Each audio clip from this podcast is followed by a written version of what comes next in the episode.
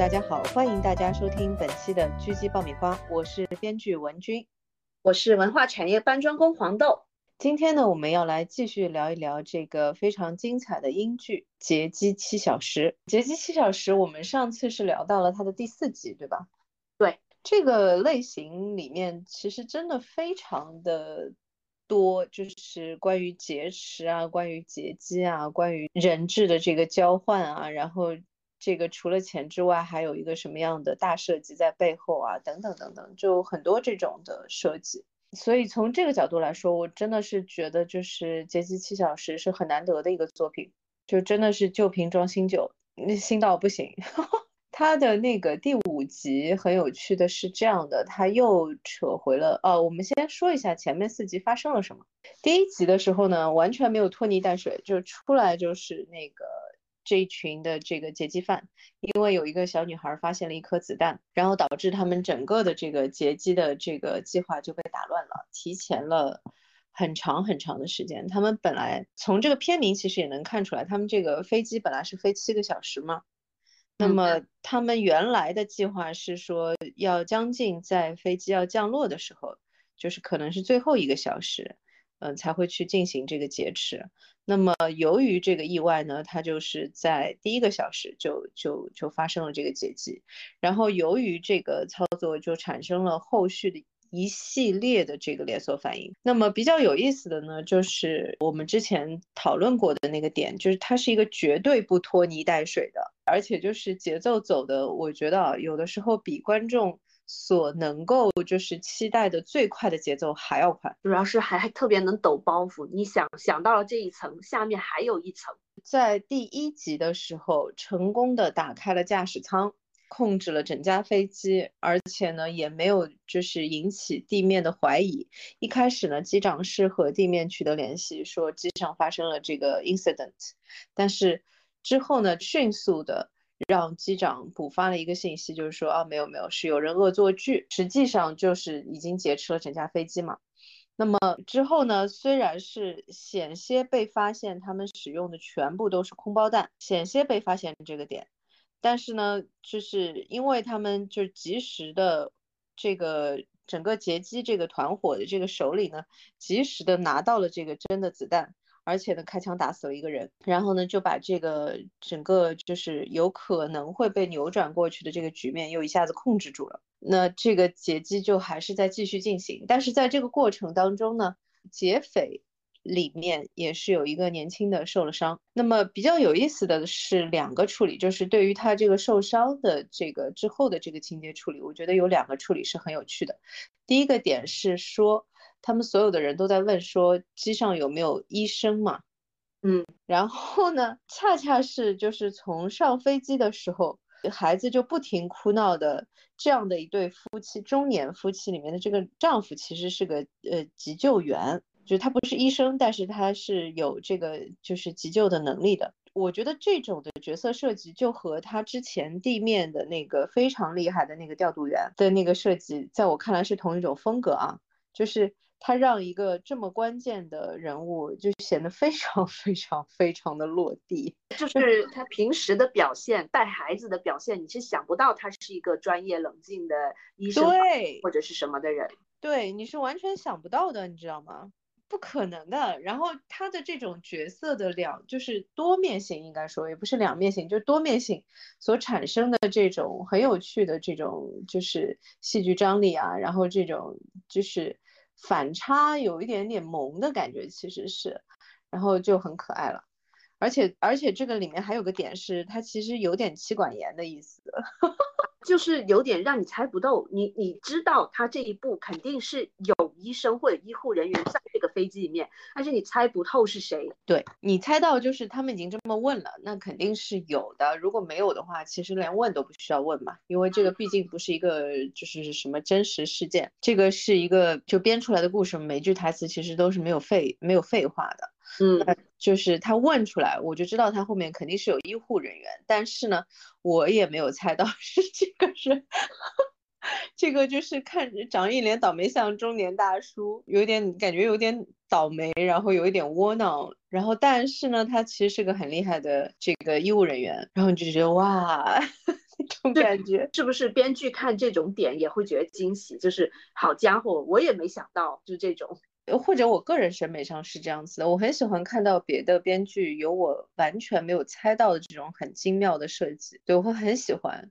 因为作为编剧，其实说实话啊，在一个作品当中所能够被惊喜的点 很少。就是我记得是哪一年跟朋友去看《洛杉矶之战》，我好像跟你说过这个事儿，它是讲外星人入侵的嘛，然后它的那个设计就是说全球有多少个。那个核弹的那个爆炸的点都是事先约定好的，在那个点上同时爆炸，然后就是想要把外星人给炸死嘛。我 印象很深刻的是，我那个朋友跟我一起去看的，然后我看了眼时间，然后我说这个不会炸的。他说什么？因为那个那个情节是所有人都在倒计时，就非常紧张，然后所有人都在倒计时。然后我说不会炸的。他说什么？我说嗯，我说你看着好了，不会炸的。然后果然没有炸。然后我那个朋友气死了，跟我说我以后我以后再也不跟你一起看电影了。时间轴说明了一切，是不是？对，因为我算了一下，他后面肯定还有一个 ending 嘛。照他前面这个动作戏，就是特效啊、场面戏的这个这个。排布它没有前炸，所以我看了一下，我嗯不会炸的。就他距离他的高潮的那一场的大的动作场面戏呢太近了啊，就他这个核爆的点。然后呢，他肯定还要留预算给最后的那个 ending 嘛。啊，你从这点上来说，确实是我在看《劫机七小时》的时候，也是一直会在想。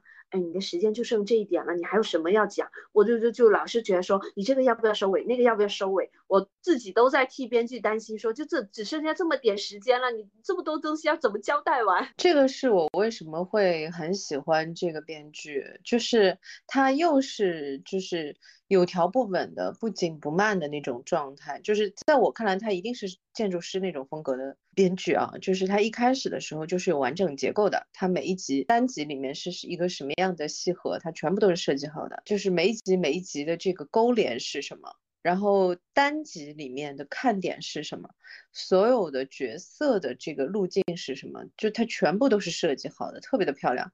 因为其实，在第四集和第五集这个点上面，我觉得是所有的编剧都会有一点点期待的，就是第五集会发生什么。因为第四集它等于是力挽狂澜嘛，子弹的这个事情等于是力挽狂澜。如果是真的说是空包弹的话，这个解机就就结束了嘛。那么我记得我是我们上一次聊这个事儿的时候，我说过，就是我知道它肯定是有其他的这个解决方案的。就一定不会让它是空包弹的，否则它后面还有三集怎么拍呢？对吧？嗯，那么那么 OK，那么就是说他怎么样解套这个事情，怎么样给劫匪更加多的这个时间去控制这个飞机，因为你后面还有三集要拍。那么他果然是用了一个就是很妙的一个一个方案，就是说他其实带的这个枪和机上的所放的这个子弹其实是是同一个型号。那么就是说他解套了这个事情之后呢，我们上次有说，就他。它其实就是一个天平，这个天平有的时候是倾向于就营救的这一方，就是地面的警察啊，这个特工部门啊，然后呃就是反恐部门，然后空中的这个乘客啊，空乘人员，那么他们全都是这一边的，那另一边呢是这个劫匪的这一边，其实编剧就是在两边在非常非常细微的加砝码。然后看这个天平怎么样维持平衡，因为你必须是平衡状态，它才能走完七级嘛。啊，你如果偏到了任何一边，这个故事也就结束了。那么，所以他这一边呢，又是给劫匪这边制造了麻烦，就是他们有一个人受伤了，倒在了地上。然后再流血，然后这个时候呢是就是开始去嗯对着整整架飞机就开始喊说那个有没有医生有没有医生，然后就是我说的非常精细 这个设计，看起来非常的不起眼的中年男性，而且是有点妻管严啊，就是孩子老婆都搞不定这样的一个 中年男性，在他老婆就是三令五申的这个前提下，而且他老婆对他很凶的，就是说你敢你试试你敢，然后呢他还是保持了一个医务人员的。这个这个本能的想要救人的这个点嘛，所以他还是站起来说那个我是医务人员，然后他就去给那个受伤的那个劫匪就去就去看了。但是这个问题其实是这样子，我当时在看这个点的时候，其实是很好奇这个编剧到底想干嘛，因为一定是说作为这种的设计来说，你给劫匪这一方制造了一个这样的麻烦，就他们有一个人受伤了。那么从比较基础的逻辑来说，一般是不做这种设计的。为什么呢？因为没有什么用，劫匪是不会因为有一个自己人受伤了，就要为这个救这个人要干嘛的。而且就是他们的人数也还蛮够的，而且他们是有真的枪，其实也还好，就是他们的势力不会受到什么削弱。是，但是如果他们停下来去救这个人，不是更加？对他们是不利的嘛？对对，所以我当时看到这个设计的时候，我就在想，他肯定是有后招的，就是他怎么样能够让劫匪的这一帮人，就是想要救这个人。我一开始想要的设计是类似于就是密钥的那种设计，就这个人是掌握了一个什么关键信息，就他是不能死的之类的。啊，但是这个是没有情感连接，只是功利的那种。对对对，不是，这是个功能设计。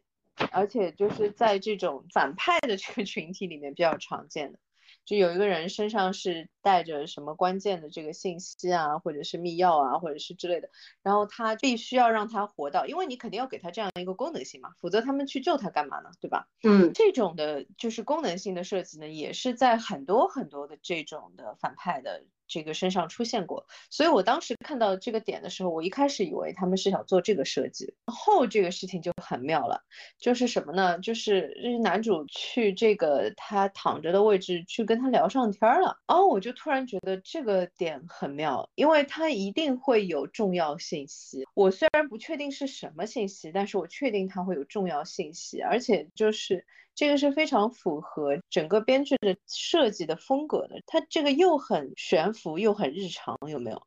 嗯嗯，就很神奇。这个会让我想起，甚至于是《狂飙》里面的一些情节，就坐在那里吃一碗猪脚面，然后在那边就聊天，但其实一个是警察，一个是黑帮大佬，下一秒又又可以搞枪杀那种啊，对，然后。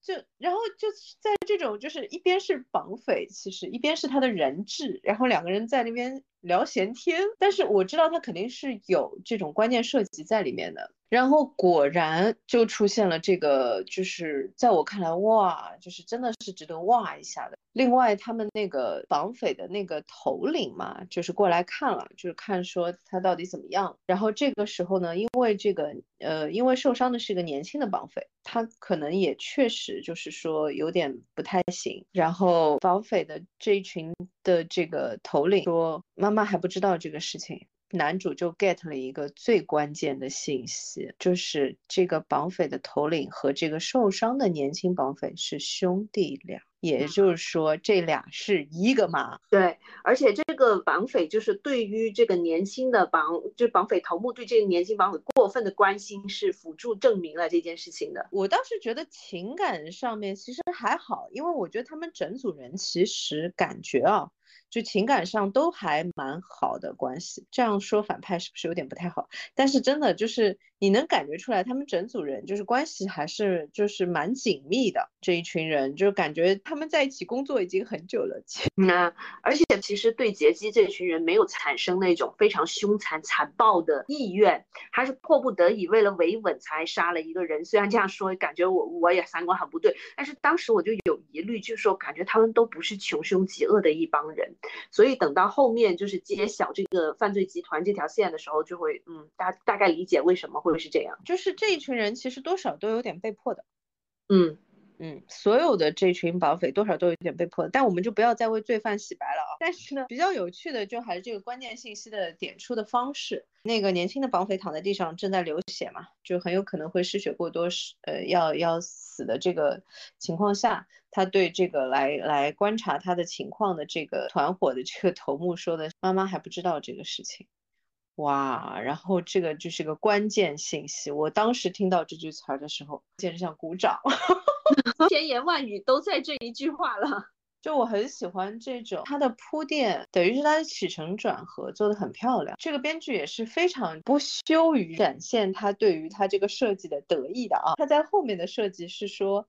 嗯，他就真的让这个男主展现出来，就是他听到了一个关键，然后他带着这个关键的信息，他保持了沉默，一路上走回了自己的座位，然后开始沉思。记得吗？就这个，说实话，这个在我看来是有点装那个啥，就就你简直想到了那些就是什么名侦探谁谁谁那种，就是他在思考这个案件的关键点到底是什么哦，然后他想到了一个关键，然后如果你看的是个动画片，这个时候要有一个闪光特效，有没有？对，脑力风暴那种。对，就我觉得有点装嘛，但是就没有。过，因为他这个点确实就是很无比的精妙，然后他走走回到位置上面，然后一直在思考，然后他想到了这个关键点，这个就找到了突破口了。回到我刚才说的，他们如何让一群绑匪为了救一个人而去做出就是说让飞机迫降这种那么冒险的决定？通常来说啊，如果是美剧的设计的话，我又要 diss 美剧，那肯定就是我那个设计，就是这个人身上带了个什么关键性的东西。就它绝对不会有这么就是软调性，然后这么具体的设计的，它一定是这种，你其实套到哪个角色身上都可以用的这种，就是万能梗 这种用法。而且呢，它这个还有后招，就是很漂亮的，就他想思来想去，这个迫降的这个事情，它其实还有这个迫降这个点，还只是它的 Plan A，它还有 Plan B。他的 Plan B 就是他说服了这个年轻的绑匪，让他去给自己的母亲打一个电话。哇哦！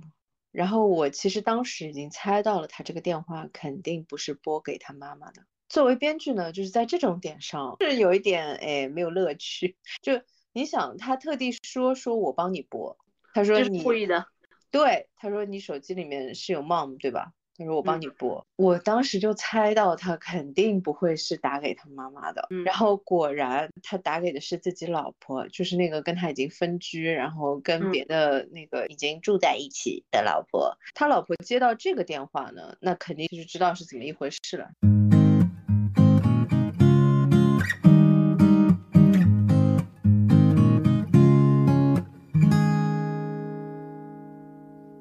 那么。呃，我们再回过来讲这个飞机上面的这些设计啊，我觉得，首先就是他要说服这个绑匪去把这个飞机迫降下去，他用到了其实是两个点还是三个点，那个匈牙利的那个点也是在这里，对吧？嗯。对，机上的那个副机长是匈牙利人，他是经过副机长的时候看到了他的名牌，然后就看到那底下有个国旗嘛，证明他是哪国人嘛，然后他就立刻问他隔壁桌，哎，这三个色的国旗拼凑在一起是什是哪个国家的？对，然后是匈牙利的。其实这个概念是说，因为他们准备要迫降的是匈牙利的话呢，这个副机长他是匈牙利人，所以他其实可以稍微带一点私货的，在跟地面去去说话的时候，最后也确实是按照他的这个。一个设计就是这个副机长利用自己有语言方面的优势，就把这个话带给了地面。所以当他们真的迫降的时候，他们跟劫匪说的是说这个降下去呢，只是把这个这个需要急救的这个孩子运出去，然后飞机就马上又起飞了。他们是不停的，不会就是停在这个机场的。然后实际上呢，整个机场都已经就是全副武装了，就等着他们下来，然后就是准备要冲上飞机把这个劫匪全部都抓住的。整个设计都已经完整了。好，我们稍微说一下，其实然后这个孩子在这个关键点上死了，就这个年轻的受伤的劫匪，他们都已经飞机快要能看到了，但是这个点上，其实这个我是猜到了，就是必须得死个人，或者是说不是他肯定不可能让他在这一集结束，你后面还有两集嘞。对对，是的，不可能迫降成功。创作者最冷血的永远都是在这种点上，就是创作创作者最冷血的就是时间预算。嗯，好，我知道了。但他这。这个铺垫铺的挺成功的，这个配角其实有很多高光时刻。第一就是他是容易心软，所以他才他知道那个男主想去套他话。他一开始的时候我不会跟你说什么信息的，但是到最后还是让他给他妈妈拨电话了。然后到最后你看他的死法是不是失血过多死的，而是他不想他想到迫降可能会有很多东西会影响他们的这个计划，他担心他哥和妈妈的安危，所以他自己把那个。气管拔掉了，他自己选择了死。这里每个配角都有血有肉，可以这样说。是的，这是为什么？就是大家一般比较反对把坏人写的太好。就是我们到最后能不能留点时间讲犯罪之谈这条线？就是因为我真的，我全程看的时候就一直对这群绑匪的行为觉得得很奇怪，就是他们为什么会是这样？所以我们如果是这这一点不讲，我觉得还可以再继续往后讲，因为他这个里面还有个关键信息，呃，也就是这个小孩在受伤的这个点上，嗯，他们这一群绑匪里面有一个年纪最大的，就是最早的时候那个女孩子发现那颗子弹是告诉他的。嗯，花衬衫，对，花衬衫老爷爷，花衬衫老爷爷呢，他是这样的，他在这个年轻的这个绑匪快要死之前，跟他透露了一个重要信息，他们这个犯罪团伙呢，就是是非常非常使用暴力严控的，就所有的人，他的这个就是年轻的这个绑匪以及他们这个劫匪的这个团伙的头目。他们俩的爹是因为就是说想要退出嘛，违背了这个犯罪团伙的首领的一员嘛，然后就被杀掉了。但是这个里面的关键信息是说，动手去杀他的这个人，其实就是这个花衬衫老爷爷。对，他说他也没有办法，他也是被迫的，因为他不杀，就是别人要杀他。我当时就觉得犯罪团伙 这条线有点太具体了，嗯，就没有什么不好，但是呢，详细刻画反派的一个一个审美啊，我是说我的个人审美，就我不太喜欢呃这么详细的去刻画反派的，你知道为什么吗？嗯，其实真正生活当中的反派其实没有那么复杂。啊，是，就是比较贴近真实生活。反派是烈日灼心那个最后出现的凶手，他就是哦，就看见了就杀啦，结束。呃，对对对对，其实是没有那么人性的，应该这么说，有点就不太舒服。但是呢。我也很理解，作为一个编剧，因为你要爱所有的角色嘛，所以我一般都避免写一些什么希特勒之类的角色，你知道吗？就是我爱不了，就是也代入不了，死了算了。就我后来理解下来，我不是那种代入型的，就是写作风格的类型的编剧，但是呢，我依然写不了就是这么大的反派的，这个我依然写不了，因为我认为作为一个编剧的核心，确实应该爱他所有的角色。这样的话，你在写他的台词的时候，你才能站在他那一边，你才能够写出就是说最真实、最符合他这个角色的台词，否则的话就会很难。这种的角色我就实在爱不了呀，怎么办啦？嗯，你如果是在做这种类似题材话，邪恶和正义这一方就分得很清楚，你不会做。就是塑造一个可爱迷人的反派角色那种，对不对？对，除非这个反派确实是最后会翻白的，那我可以破底那种。对，否则的话是不会的，因为这个实在就写不了。这个事情其实那个谁也有说过，就是我很喜欢的一个美国的编剧叫 Aaron Sorkin 嘛。就是那个白宫群英啊，然后新闻新闻演播室啊，反正拿过很多奖的一个编剧，他就说，他说他的写作风格是比较理想化的。嗯，在这个点上，我跟他的毛病是一样的，就是我们的 写作风格是相对理想化的，我写不了真正意义上的恶人。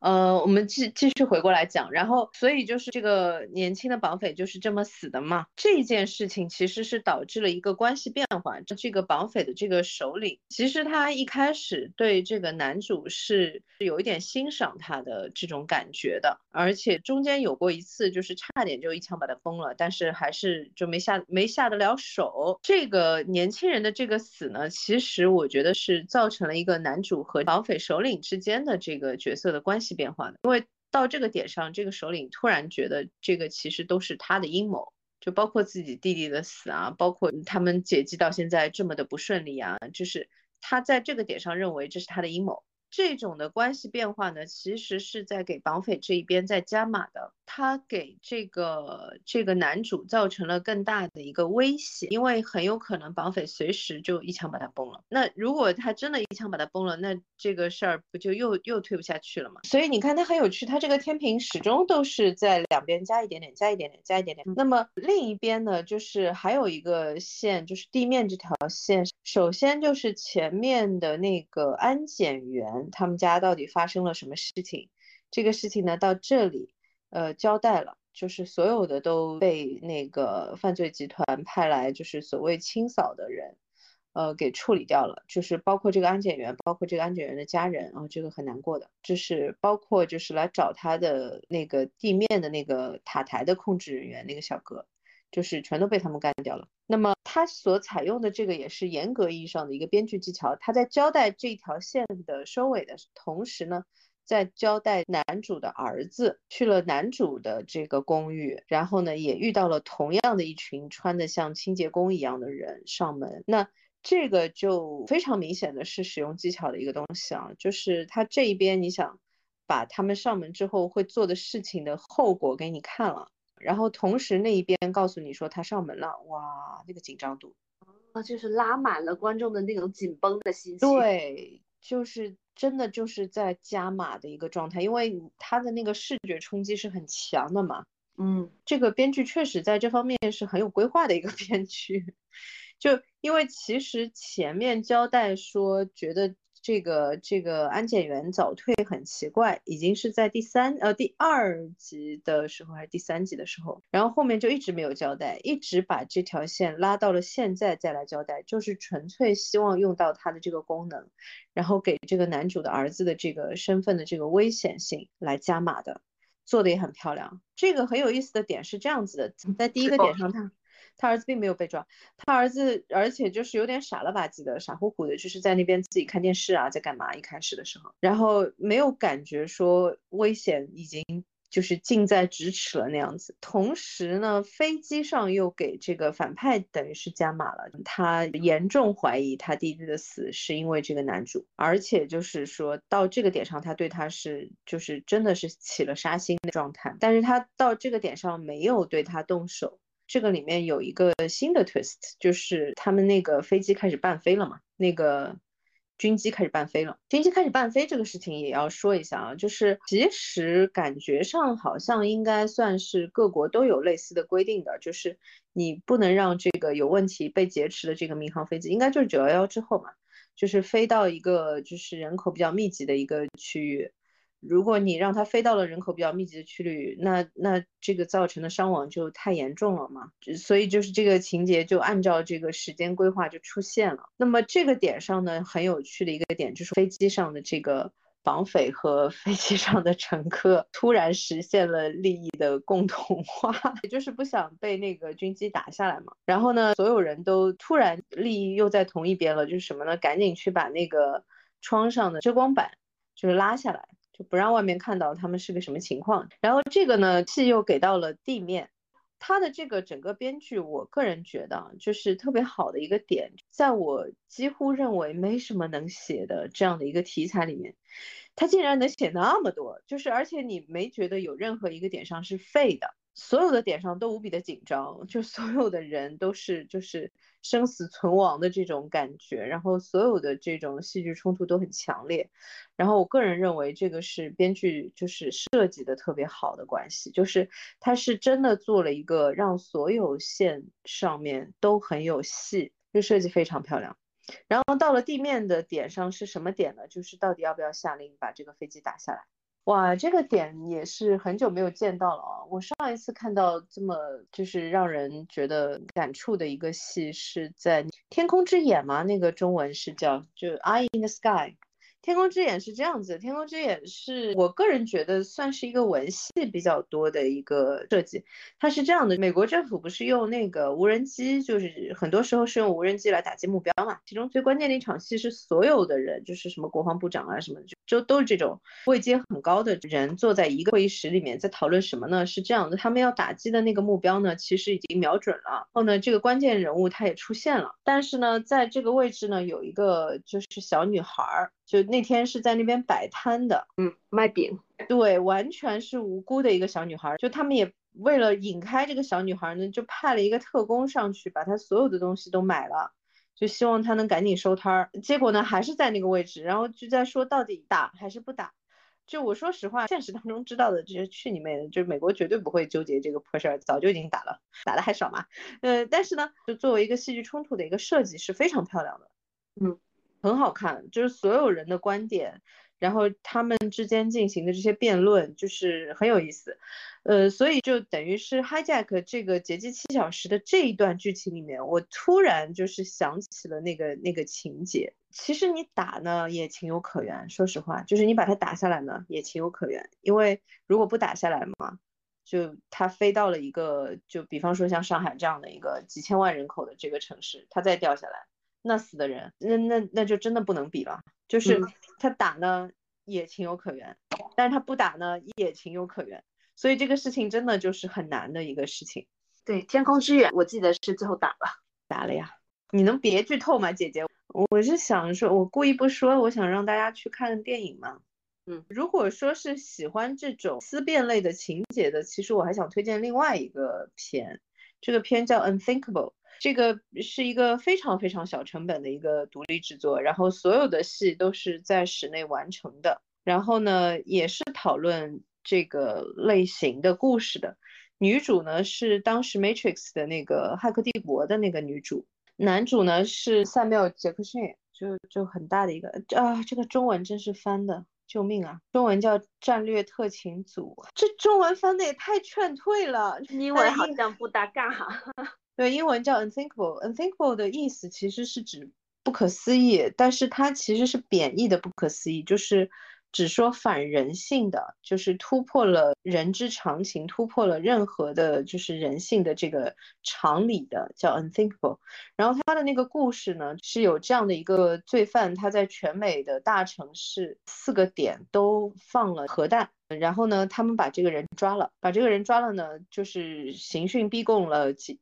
就是一一夜吧，还是一天，反正都没有任何的效果。然后呢，就让人把他老婆跟孩子带来了，负责审讯他的就一枪在他面前一枪把他老婆给崩了。然后他要杀那个孩子的时候呢，就被那个女的给拦下来了。但是呢，这个人依然没有供出核弹的位置。他们这个当中有非常激烈的辩论，你到底要做到一个什么样的程度？你为了救这些人，你到底要做到是要做 unthinkable 的事情吗？他有一个非常激烈的这样来回的一个辩论讨论嘛，这个也可以去看一下，如果感兴趣这块的，就是题材的话，因为《天空之眼》我觉得和《Unthinkable》是一个类型的题材。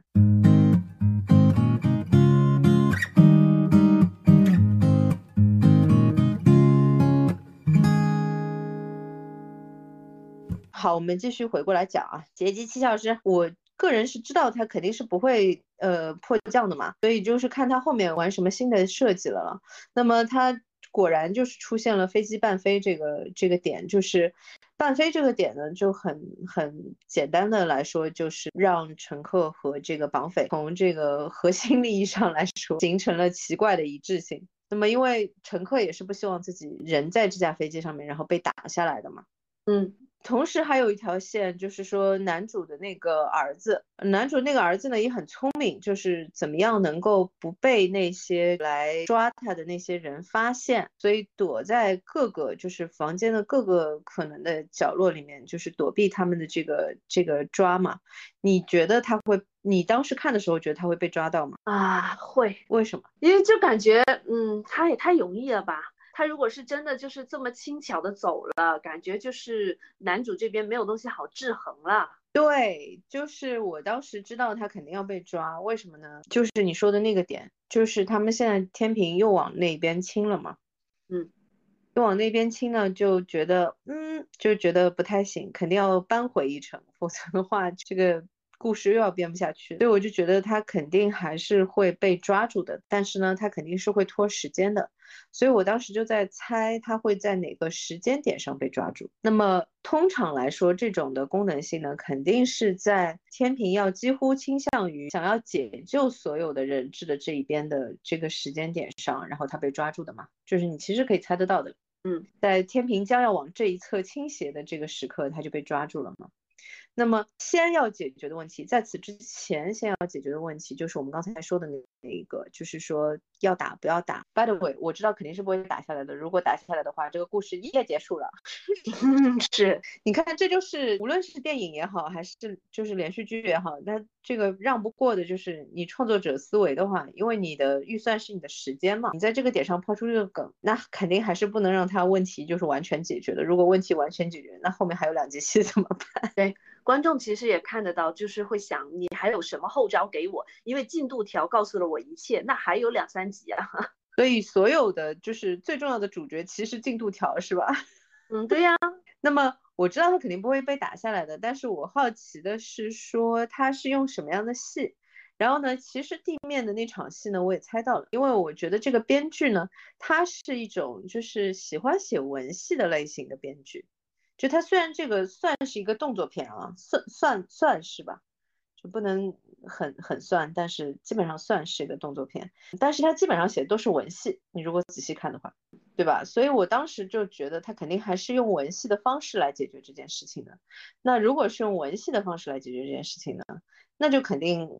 就只能就是把话筒交给地面，话筒交给地面的人了。就是说，因为文戏嘛，你飞机上的人已经不可能通过文戏够得到那个战斗机了嘛，对吧？那就只能是地面上。这个时候呢，另一个重要信息就是他们为什么要劫持这架飞机的关键信息也已经给出来了。就是他们要求要释放两个囚犯，两个是前一年对吧被抓的啊，犯罪集团的大大头目。对，那两个其实是对他们整个犯罪集团的大头目，就是他们提出的要求，就劫机的这个要诉求是要把这两个人从监狱里面放出来。那么如果你不让战斗机去把他们打下来呢，那下一步就就只能是好的。那就只能听话了，就是要把这两个大头目要放出来。那其实这个点上呢，我是猜到说他会想办法给那个警察一点戏的。嗯，就是他给那个警察的戏，其实有一个点上其实是有点跳过的，就是整个第五集几乎没什么戏，只有一个戏，就是男主的那个老婆给他打了个电话，说自己接到了一个很奇怪的电话，你记得吗？嗯，是是警察问他的，就说你最近有没有接到什么很奇怪的电话？对，然后他说我接到了一个就是很奇怪的电话，然后那个老婆其实就猜到了嘛，嗯，就也很聪明。我对于这种设计还是觉得很舒适的，就是它里面的男性角色、女性角色都很 tough，都很聪明的类型，他并没有因为这个性别的关系不拖后腿吗？嗯。就不是那种突然智障那种，对，就是角色的这个智商也很稳定。其实男主的老婆是量子物理方面的专家嘛，他怎么会笨呢？你说是吧？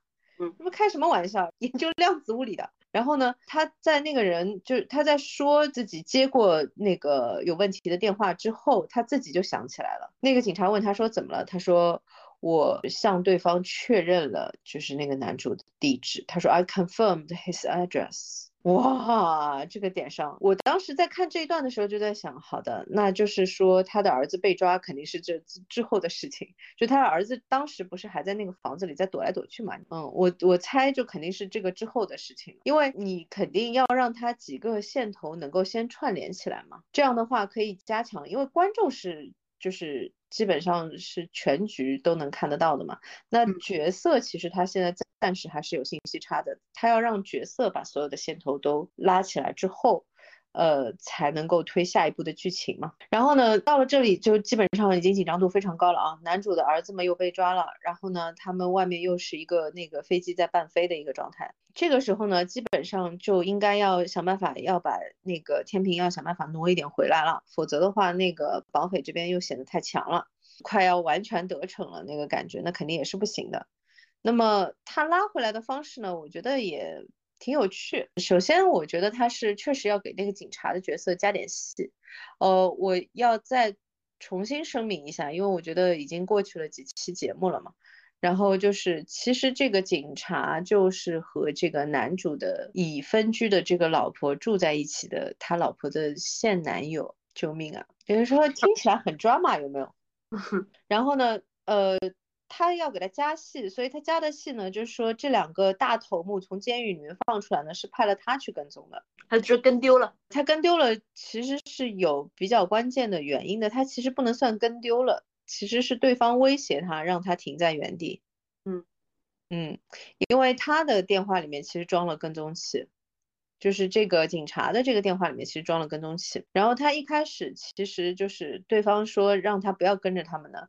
他其实是保持距离的一个跟法，但他还在还是跟着嘛，嗯，然后就直接又给他打了个电话，说我看你怎么还跟着我们在动呢？然后他就知道了，对方其实是就是有跟踪器在自己身上，他其实是被对方跟踪了，那他就没有办法，他就只能停在原地嘛。在这个点上呢，又有一个就是旁支的一个线出现了，是一个有问题的这个股票交易人，对吧？嗯，对。得到内幕消息。对，其实呢，如果有这样的一架飞机朝着伦敦再开过来，伦敦很有可能会在短时期之内被这个坠毁的飞机就是撞到。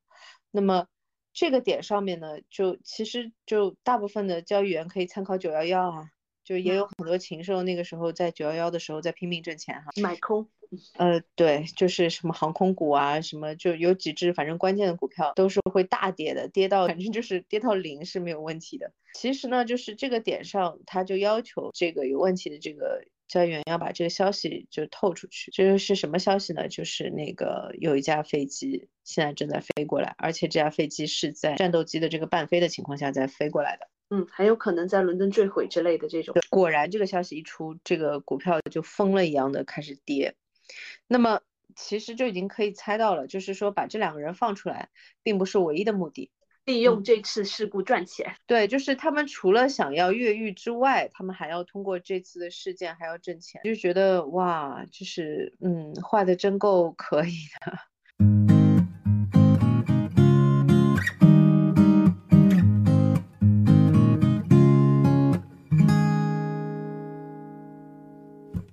觉得这个剧值得我们花比较长的时间去把它讲掉，但是因为我们确实花了比较长的篇幅嘛，我其实建议我们下一次录节目的时候呢，有一部分用来讲 Hijack，然后其他的我们就讲其他的剧了。但是我我其实也蛮怀疑，可能最后我们理线头的时候。就依然依然还可以讲蛮久的，因为这部剧确实很多细节是太细太细了，包括男主的儿子那台自行车，就是他在家健身用的那个 自行车，那个也立功了，那个立功了，只能这样。对，就是他一开始的时候不是说了那个段子嘛，他说你知道我为什么在家骑这个自行车健身吗？就是对他母亲的这个现男友，然后这个说为什么？说这样的话，你和你的警察兄弟就不能把我拦下来盘问了。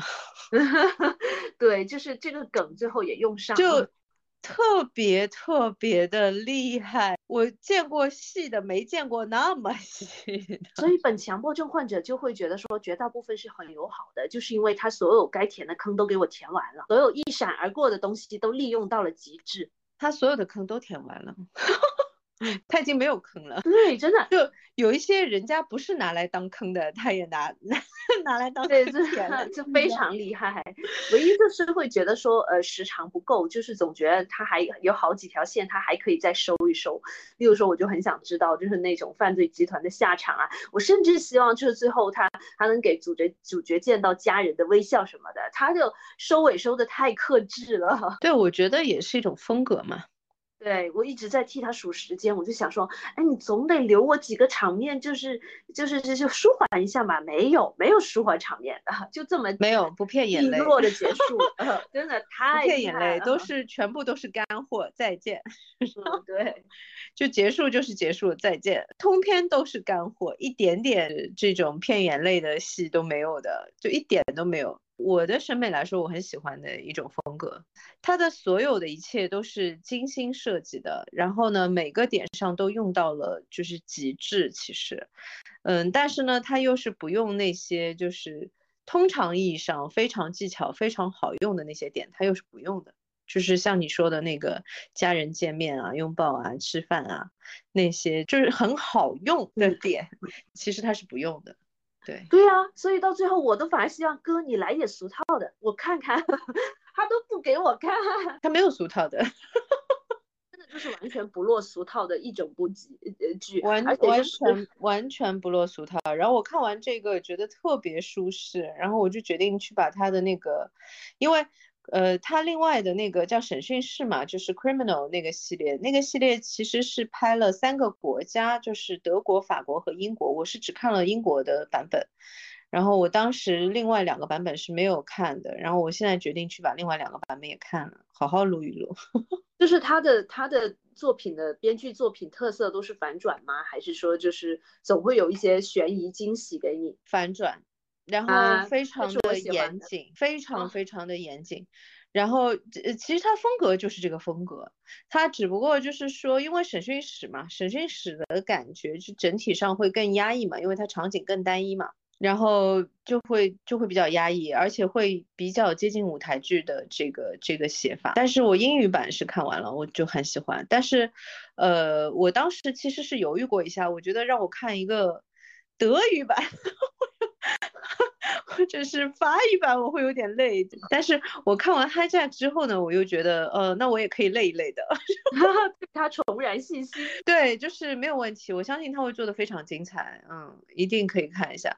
然后再预告一下，我们呃，应该接下来的节目里面会聊那个《装腔启示录》，对。